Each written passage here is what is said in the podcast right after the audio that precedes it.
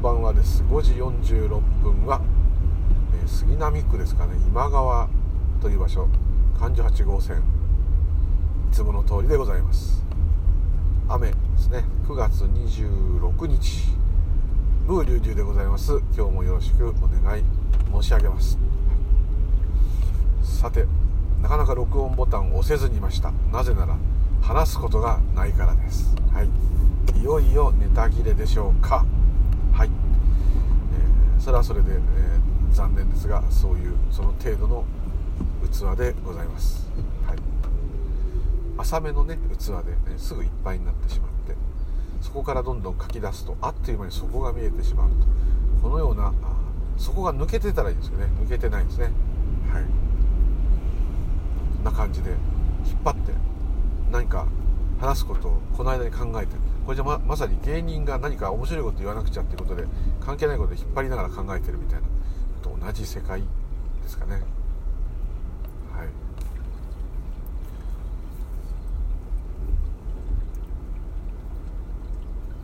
今日はですねその事務所でですね職場の事務所でお子さんをね小学校4年生のお子さんを連れてきてる、職員の方がいてですね。でその子がなんかいろいろ公文式今の公文のなんかあの塾の勉強やってましたけどね。久しぶりに純粋な割り算とかねああいうのの桁の多いやつやるとすっかり自分でそんな割り算しなくなっちゃったんであの意外と手こずるんだなっていうのが分かりましたね。はい。まあ見れば見るほどできな、い、今もうねそれで英語もやってるんですね。で英語をね、えー、早々とやって、まあ、アメリカンスクールとかああいうとこ行く方も多いですから、えー、多いというかまあいう方も流行って流行ってるんですかね、えー、英才教育というかまあグローバルなということなんですかね。はい。どうしてもねそれを知る前にですね真実をね知った方がいいんじゃないのっていう、えー、子供の方がですね、本性がまだねかなり残ってると思うので本性に戻って本性そのものを忘れないようにっていうようなねそんな教育があったら面白いんですけど、まあ、ちょっとなかなかそんな話をする先生はいないと思うのと今ものすごい先生の立場がね弱いっていうのはあ、まあ、若干、えー、知ってはいましたがあすごいと。子供が悪いことしたら昔はね先生がもう親に連絡してですね親に言うぞみたいな。親と先生とダブルでね怒られるっていうのは普通だったんですが今この方に親がついちゃうんでなんでうちの子叱るんですかとなっちゃうと。こんなあの何のあれもなくですね脈絡もなくいきなり先生が特に今時の先生が怒るわけないじゃないかと普通は思うんですけど私ですらね怒鳴ったことないうちの子に怒鳴るなんてとかねなっちゃうんですかね。まあまあでもこれでね、えー、そういう過激なことがなくなっていってですね過激なことがなくなるってことはあの逆にねドラマチックなこともなくなるとは思うんですけども。でもそういう点ではあの平凡な感じにはなるかと思うんで、えー、保守的になればなるほどそうなっていくと思いますんでね、えー、はい、ただまあ保守的になっていくと保守反保守派がですね必ず強くなってくるので何か巻き込まれないといいんですが急に鼻が詰まりましたね。そのように感じます。小雨混じりで今日は19度。もうぐっと温度が変わりましたね、はい、そんな感じでございます、はい、でそのまあ子供の話してる時にね、私が撮ってあの YouTube に載せた戸隠神社の、えー、龍神龍神の、まあ、霧が龍の形になってるで動いてる動画なんですね。それがちょっと人気があるよって言ったら見たい見たいって言ってね見せたんですが、まあ、大人の方が逆に好きですね。子供はまああこれはすごいとは言ってくれましたけど、まあ、冷静に宿題をやると。ただまあとねこういうのは本当竜っていうのは本当に立つっていうのはいるのかなっていう話を大人がしてるとやっぱりいるんじゃないかなってこう言ったんでね。やっぱまだあの普通の子供なんだなと思ってちょっと良かったです。はい。あそうそんなものいるわけないないじゃないか。そんなものは全部幻想だとかね。夢物語の話だとか作り話だとこうなればですね、えー、ちょっとつまんないんですけどちょっと年いくと逆にですねそっちを強強制したくなる。また逆にマニアでそういうものは存在するとかいうねオカルト好きなミステリー好きな感じのほかどっちかに分かれちゃうのかなと思うんですがね。普通にねいやいると思うよっていうあの言い方は非常に自然でですねある意味それはですね私はこう思うんですけど竜を存在させてくれている存在、そのように感じましたね、はい、思考が現実化するとは言いませんけども思考自体があ思考できないのでですね、えー、現実もへったくれもないんですけどもそういう達がいるんだっていう思考がみんなに湧いてこないとですね、えー、これはもう竜の出番はないというかですね竜の存在がなくなってしまうそう思いましたので極力竜はいるんだと。その気持ちを大人になっても思っていてほしいです。変なその夢物語の変な人になるんじゃなくてですねある意味真剣にですね、えー、なんだお前今日おかしなこと言ってんなと思われちゃうかもしれませんが、まあ、前の録音でね私はちょっとそういうのに、えー、ちょっと変な感覚があるっていうことを書いたと思うんですけども書いたとか言ったと思うんですけども、えー、まあそれもまあ縁起なんですけど、まあ、達が本当にいるということが全く当たり前になっているとですねおそらく達を見る感じることが起きると思います。ただ達を100%信じるという気持ちが湧くかどうかは分かりません。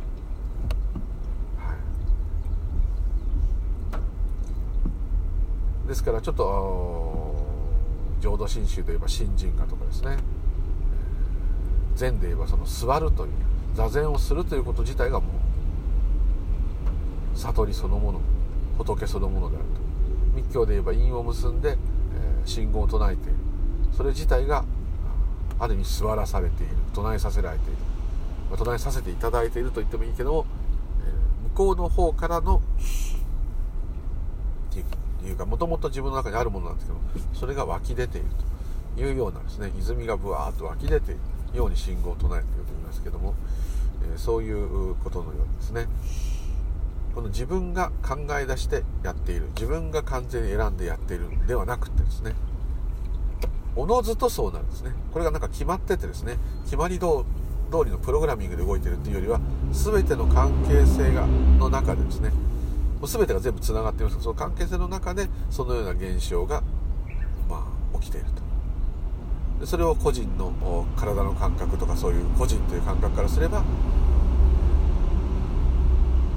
そういう行為をしたいっていう衝動が湧いてきてるわけですから湧いてきている源泉はもちろん空ですから仏の行為そのものであるというような、まあ、説明かなと思うんですね。ですのでその境地というかその感覚でですね別に信じるも信じないもいるいないとかそういう論議の前にですね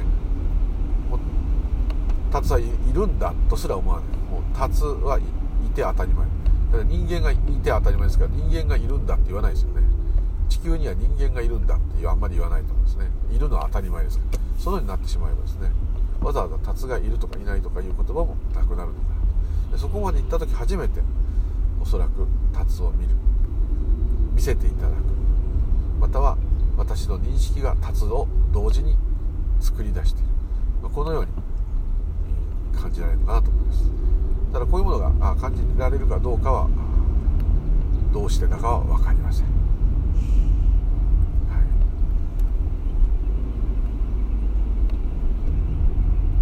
い、よく昔ですね、まあ、気が狂ってると一般的には思われちゃうかもしれません。こう曇りのですねちょっと雷が鳴るような夕方の空を見てたんですね。鉛色の空っていうかちょっとグレーの。でたまに雲の切れ間があるんですけど切れ間の中もですねまた雲があってですね、えー、何層にも雲になってしまって完全に曇りちょっと暗い薄暗い感じ。しかしそのちょっと雷が鳴ったりザーッと雨が降ったりやんだりし続けるその雲がもくもくもくってなってる隙間にですね前もちょっと言いましたけども達を見た記憶があるんですね。完全な全身ではないんですけどその間をヒューッとこう、まあ、鱗のある。色は銀銀銀色って言ってもピカピカしてる銀じゃないですね、えー、ちょっと黒いような銀でそういうものが空を泳いでいると言っていいんですかね。見えた気がします。でそれはその時に私泣いてたんですよね。泣いてたって悲しいことがあって泣いたんじゃなくてその達を見たらなぜか泣いちゃったと。でそれはですねどうしてそういうことになったのかなって今日いろんなその達がいるかいないかとかそういう話からふと思い出したんですね。なんであんな泣いてたんだろうもうね涙が止まらないんですよ。一つはですね達が本当にいるという喜びです。でこれはですねそういう幻のというか実在してないと言われている生物がですね別に恐竜でもネッシーでも、まあ、いたらですねそれはびっくり仰天、まあ、UFO が飛んでてもびっくり仰天。宇宙人なんか来たらひっくり返って驚いちゃう。のあるんですけどちょっとねまたそれと違うんですね。そういうこととは多分です。何と言ったらいいんですかね。やっぱ神様なのかもしれません。狐、え、を見た狐ってその動物の狐ではなくてですね神様の狐ののを、まあ、見たと言っていいのか見たと言って許す許していただけるならばまあ見たと。したらですね。でその時もちょっと若干似てるんですけども。独特の感覚があります。でこれはですねなんかその霊媒が言う憑依されたとかそういうことじゃなくてですね、まあ、感動するとも言えるんですがあの時泣いてたことをねちょっとあとその時思い出したんですね。そしたらこうその曇り空を見ながら雲のちょっとの隙間をヒューってその鱗のある大きい、まあ、蛇のようなというかそういうものがスーッと流れるように音もなく行く。でも雷が鳴ったり雨がザッとそのザーッと降ったりゴロゴロゴロゴロゴロって言って。でヒューってその隙間全身はねバッチリ見えるといいんですけどさーっと言って、えー、行く。で何かそれをですねじっくり見ようとかですねもっとこう分析しようと思うとねなんか見えなくなるような気がしたんですね。これだからもうただただ見ると。ただもうね涙が止まらない。でなんでかっていうとですねまあそういう伝説上と言われるものがを見たという。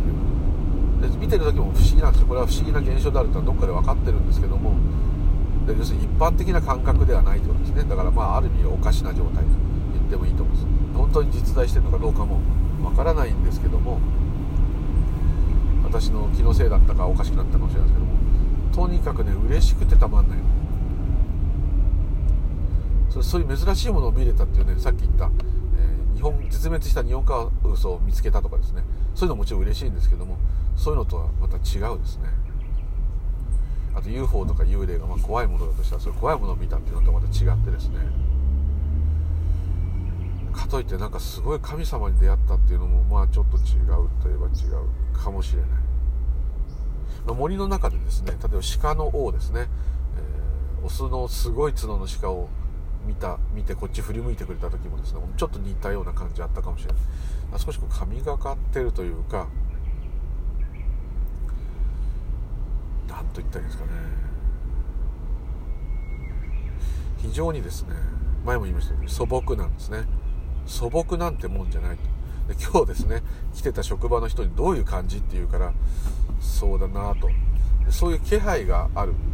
そういう伝説の生き物っていうんですかね。そういうものにの気配がある時はなんかですねもうあくまでこれイメージです。よ里芋とかですねごぼうとかですねああいう土の根っこのような匂いというか感じなんですよ。うまく言えない。素朴ですよねごぼうも里芋も。こう土で色も地味でだけどちょっとこう体に良さそうってのもあるしうーんもう本当にあれはこう主張してるないっていうかうまく言えないな。里芋はもちろんとろみがあって剥けばですねただ剥く前の里芋っていうのはちょっとこう土がついてすごくこう木の根っこみたいな匂いがするっていうかなんかうまく言えないですね。ちょっとうまく言えない。なんかああいうような懐かしい土のようなですね。そんなような感覚が同時に少しある気がしますね。でそうするとですねなぜか泣いちゃうんですけどもその時ね言葉でつぶやいたのはいるいるんですねと。本当にいるんですねと。やっぱりねってそれいるのを知ってたのにずっと会えなかった。見せてくれなかった。っていうんですかね。そういうようなねちょっとね、えー、やっと会えたっていうような感じっていうのかな。そこから結構その龍神様にかかることが多いですしうちのかみさんも多いんですけどもとにかく龍がですね必ずどこかで少しこう絡んでくる。そういうことがありますね。特に今日みたいにこう雨降ってると余計そうなんですけど。もこう何とも言えない感じですね。お救急車。でその達を見てもその雨降る曇り空を見ながら、まあ、号泣しちゃうんですね。車の中からもそれをちょっと感じて本体っていうか姿は見えたか分かんないですけど間違いなく上にいるっていう感じがした時があったんですね。その時もですね、まあ、それが UFO なのかもしれないとちょっと思う時なんですけどもうですね涙が出てきちゃうんですね。こうああこういう言い方がいいかもしれないですね。こうですね考えに汚染されて知識とですね欲望とですねもういろんなものでですね頭がごちごち体もごちごちになってこう錆びつい木に錆びついた自分がですねバーッとこう一瞬要するに泥をかぶったあ物体をにシャワーをかけてバーッと泥が流れてきれいになるじゃないですか。だかあんなようなこう浄化されるようなですね感じがするんですよ。ああそういう言い方今なんとなく初めてイメージが湧いてきました。里芋とかごぼうみたいな素朴感がなんか懐かしいように湧いてくると同時に何かこう自分にまとわりついてるですねいろんな概念っていうのか分かんないけどそういうものが毒みたいなものをですねバーッとその竜を感じるとなくなってくる。ような気がする。それが涙とともにですね外へ吹き出していく。海を取ってくれるっていうんですかね。そんなような感じがししましたですね。で姿がね見えなくても構わないですなんかねそういう存在。で向こうは向こうでですねなんか話しかけるとかですね何か私の前に来てブワーッとやるとかそういうことはないですね。たまたま身近に来てたらそれを意識できる。だからいつもねいるんじゃないか。そこら中にもしかして飛んでるんじゃないかとか思うんですけども意識するとですね何とも言えないこう感激が来るんですね。これはなんかもうね聞いてる人はバカみたいでなお前自慢話してんだよって感じですけどそれで特別になんかですねいいことがあったか分かんないです。ただ今も生きているということはいいことだというんであればそういう素朴な方たちのお力添えもあったのかもしれない。具体的にこういうことされたとかいうのがないんで分かりませんがあとこっちが全くですね意識してない。要するに辰のこととかそういうことを意識してない他のそういう不思議なあ生命体なのか分かりませんけど神様なのかそういうものがを全く意識してないのにですね急に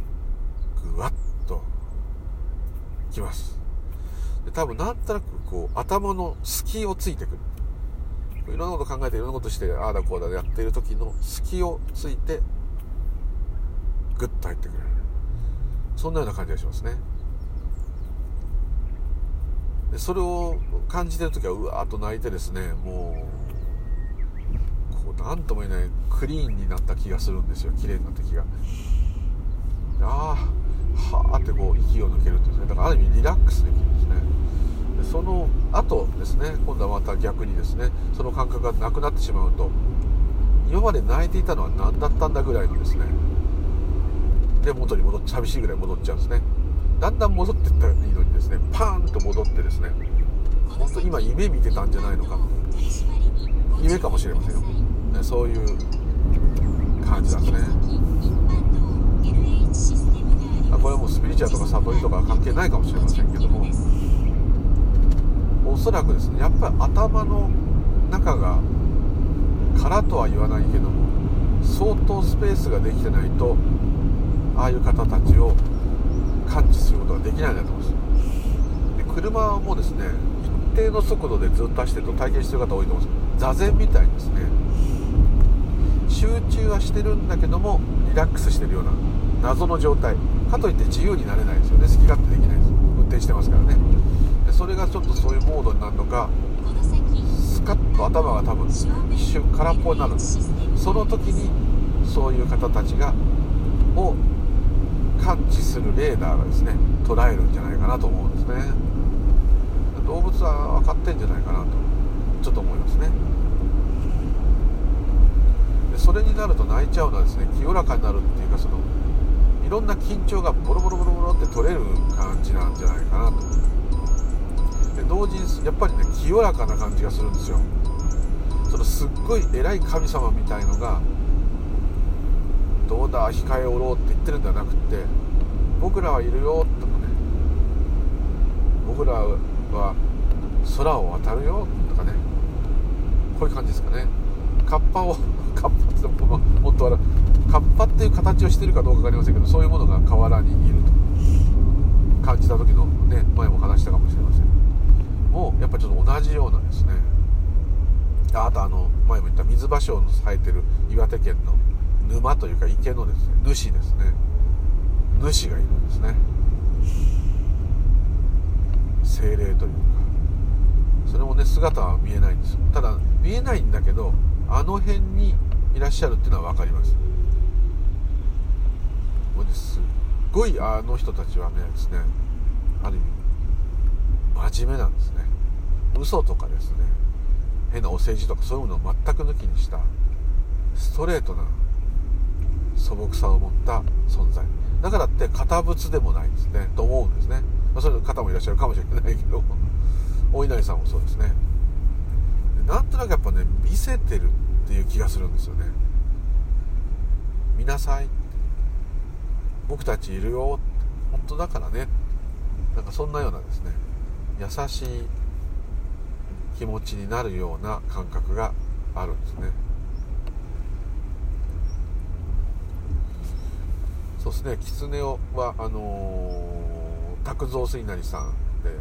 東京のですね。時にちょっとそういうものが、まあ、お天気雨まあ狐の読み入りになりますけどお天気雨の時に、えー、まあ、虹が出たんですけど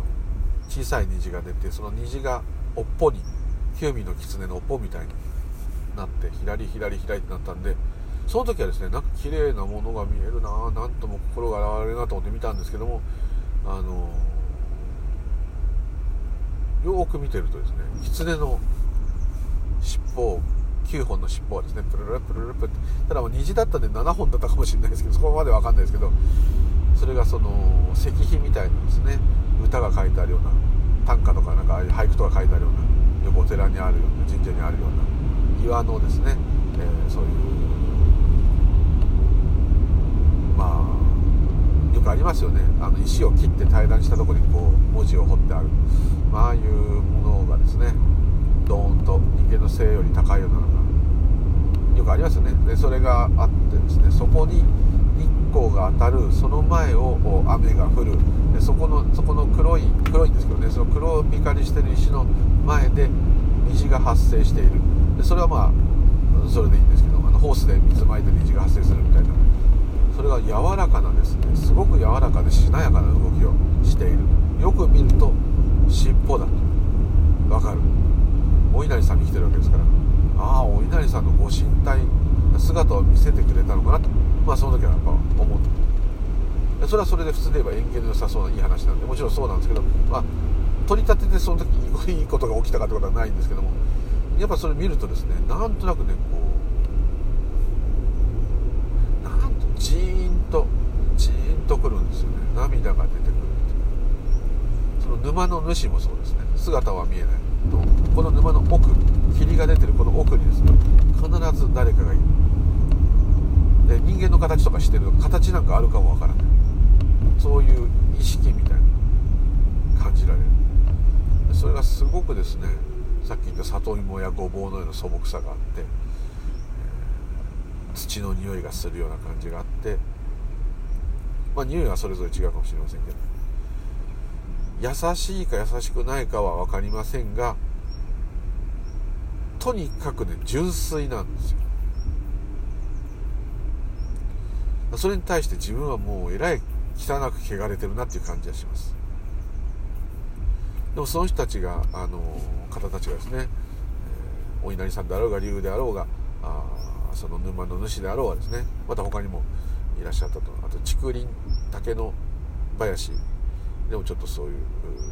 感じのとこありましたけども何回かねそのあるんですけど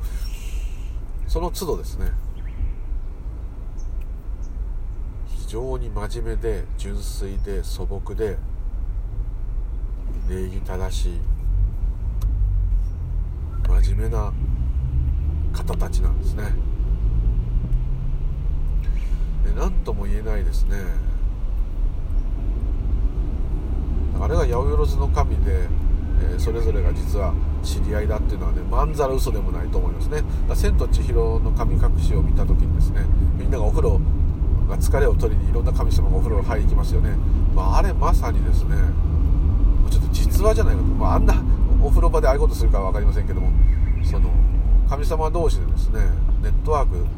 があってですねつながってんじゃないかと。であの人たちを存在させるのは我々かもしれません。で、えー、認識の世界にしかいらっしゃらないかもしれない。もしくは認識というものを超えたところにいらっしゃるかもしれない。だけど無や空から出てくるって点では神様も我々も同じかもしれません、はい、だから次元が一つ違うって今ねスピすごいスピーチャルの言葉使っちゃいますけどそういうことかもしれません。とにかく素朴ではっきり言っちゃいい人たちですよ。もう会っただけで心が現れるんですから。よくお寺とか神社とかお参りすると心が現れる。あとそういうパワースポットとか滝とか森とかそういうとこ行くとこうなんかスッとするっていうのはあと清らかな水の流れですよね。これはもう本当ね川でもね滝も行った滝でも何でもそうですけど。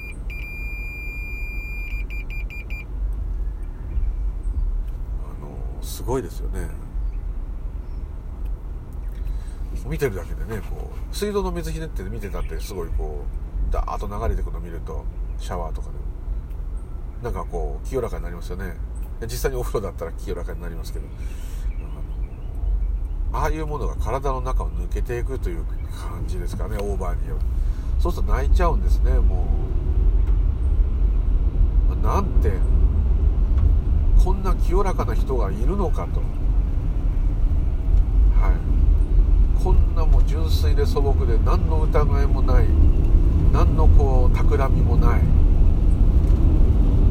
まっすぐというかですね。まっさらというかですね。そういう存在があるんだと。動物でさえですね。子孫を残そうとか相手を食べようとかあるじゃないですか。微生物だってそうじゃないですか。他の微生物を取って生きて細胞分裂って人間と同じですやってることは。まあ、人間がある意味微生物と同じなんですけどもそうではないんですね。そうではない存在。他を分かりません。何か食べるたりされるのかもしれません。それ分かりませんけどももう川の流れ山の山の存在そのものと同じようにですねあの何と言ったらいいんだろう。川の中ではいろんな微生物が微生物を食べたりでその微生物を魚がプランクトンみたいに食べたりでその魚をまた誰かが食べてるこう輪廻してるというかですねお互いに弱肉強食の世界がありますね。そこから離れてるんですよ。川そのものというのはですねそれらの生物が生活できる環境またはその川の水によって人間もいろんな動物も潤ってますよね。山というのは山自体の中では動物が殺し合ったり人間が狩りしたり植物もお互いにどこに生えてやろうどこに種を落としてやってやろうって企みはないかもしれませんけども、えー、生存競争してるわけですね。でその生存競争を与えてる場場自体はですね何にも競争してないですよね。山というもの自体は。川も川の中でいろんなドラマチックなことがあるし川を利用するものにドラマチックないろんな人生というか生活があるんだけども動植物人間にもあるんだけども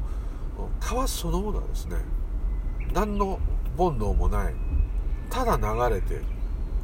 ある意味ただ恵んでいる。山はですね土を背負ってます。土を山と言っていいのか分かりません。その中ではバクテリアが生活してその土から養分を吸って木が生えています。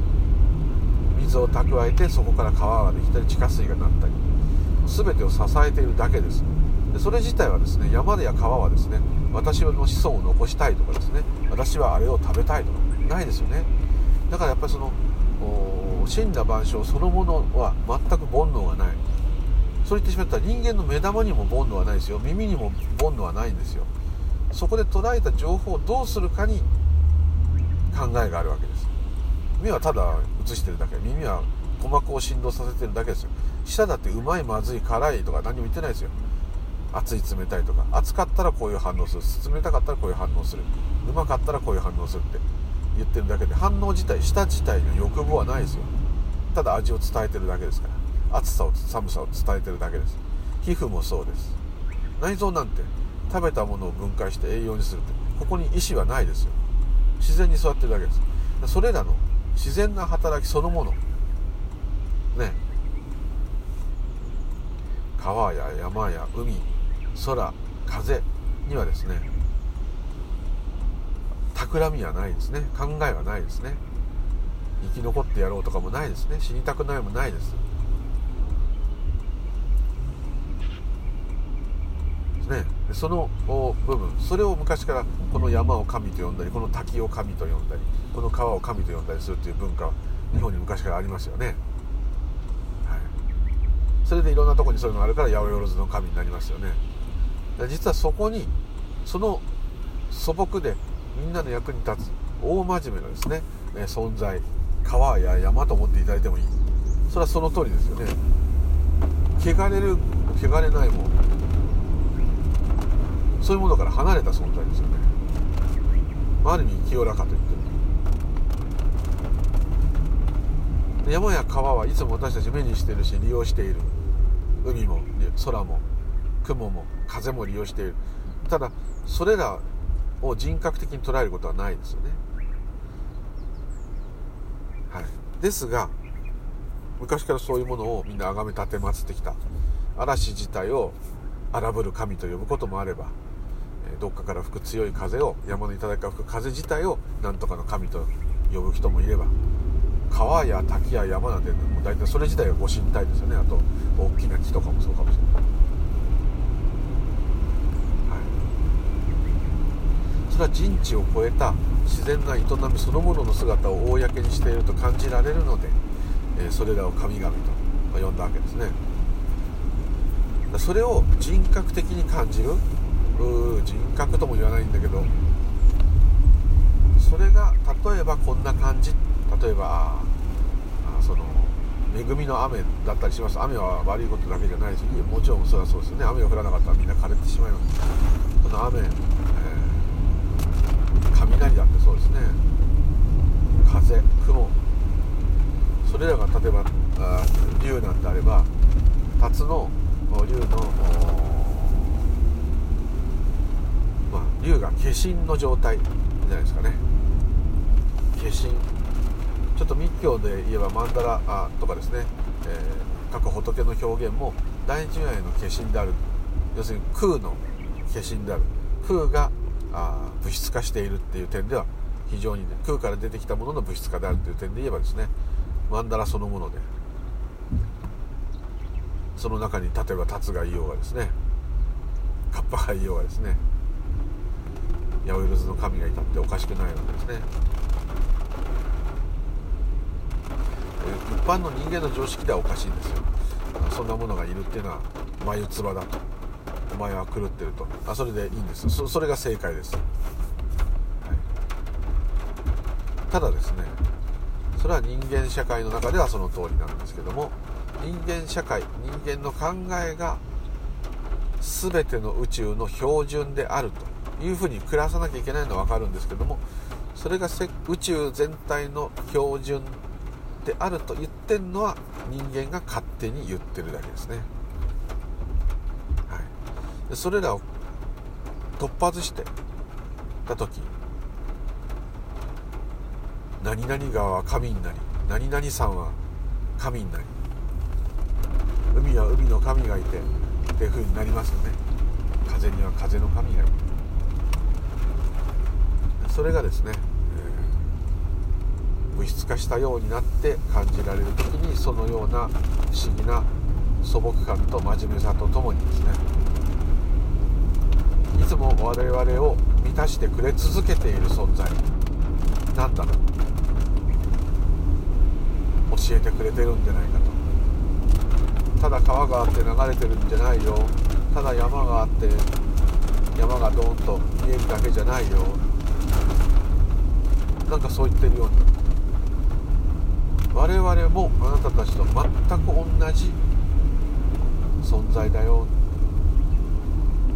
そう言ってる気がするんです。そうするとですねこの 欲望と執着に、ねえ包まれたこの私がですねもう自我です。それは自我です。私がですねこう一緒だよって言われることがありがたいわけですね。それでこうバーッと清められるような本当に清めるっていうのはねそのことなのかなと清められる感じがするんですね。それでも全然ね懲りないんですけども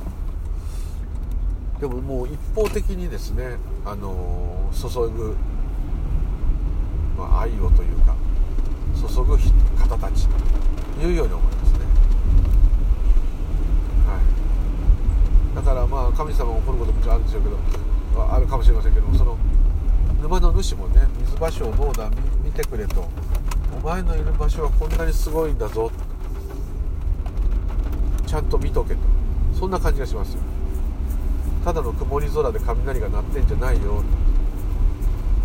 すごいんだよ。そしてこれはあなた自身なんだよ。嬉しいじゃないですか。自分が竜と同じだなんて。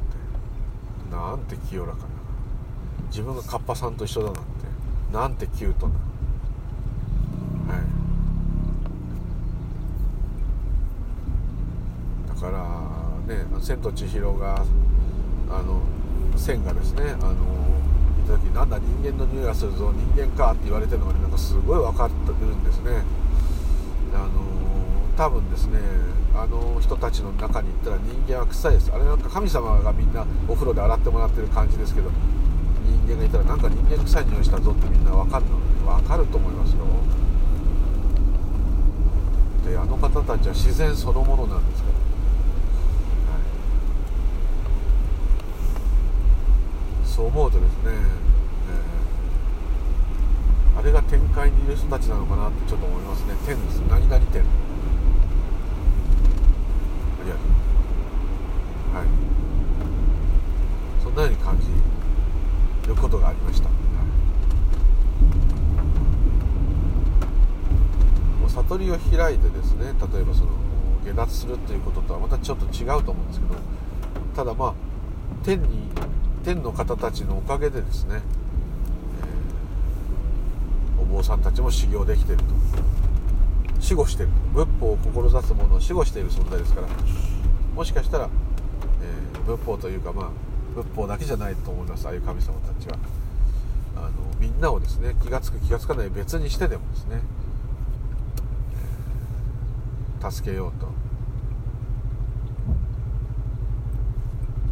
ずっとし続けている方たちなんじゃないかな。こっちがですね興味あるないにかかわらずですねいつも訴え続けている。そういう方たちなんじゃないかなと思うんですね。そうするとものすごいありがたい存在で。そういうものはないんだっていうふうにですねただ持っていくっていうのは簡単なんですけども。だって見たことないもんってこうなっちゃうかもしれない。感じたこともないと。そしたらですね少し妖怪レーダーがね錆びついてるのかもしれませんね。それをですね磨けばですねもしかしたら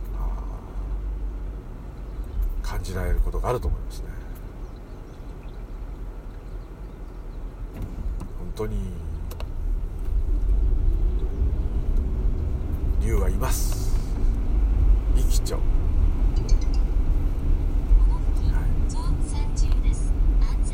だから安心してくださいって言いたいですね。本当にいますよ。例えばあの箱根のですね、えー、浅間神社ですあそこの龍龍さん龍神さんすごいですけどああいうとこお参り行ってね本当にパワースポットなのかなとかね本当にいるのかなって思った方はですね、えー、バッチリ絶対いらっしゃいます。戸隠神社にもいらっしゃいますし九頭龍神社さんあ九頭龍神社さんですね、九頭龍さんは確実にいらっしゃるし、甲賀三郎諏訪の龍神さんもいらっしゃるし九州の龍神さんもいらっしゃるし、必ずやですねその姿はいつも龍が舞って龍神様が待ってるんだと思いますね。ちょっと、ね、いつものねそういうのとは全く違う話にまたなっちゃうんですけどもこれはこれでですねまたシャバのスピリチュアルなお話としてはいいんじゃないかと思いますし、えー、見えないものに払う敬意っていうのはですねそれも自然に起きてるでしょって言われたらその通りですけども払ってもいいんじゃないかなと思います。はい。というところで、えー、今日はどうもありがとうございました。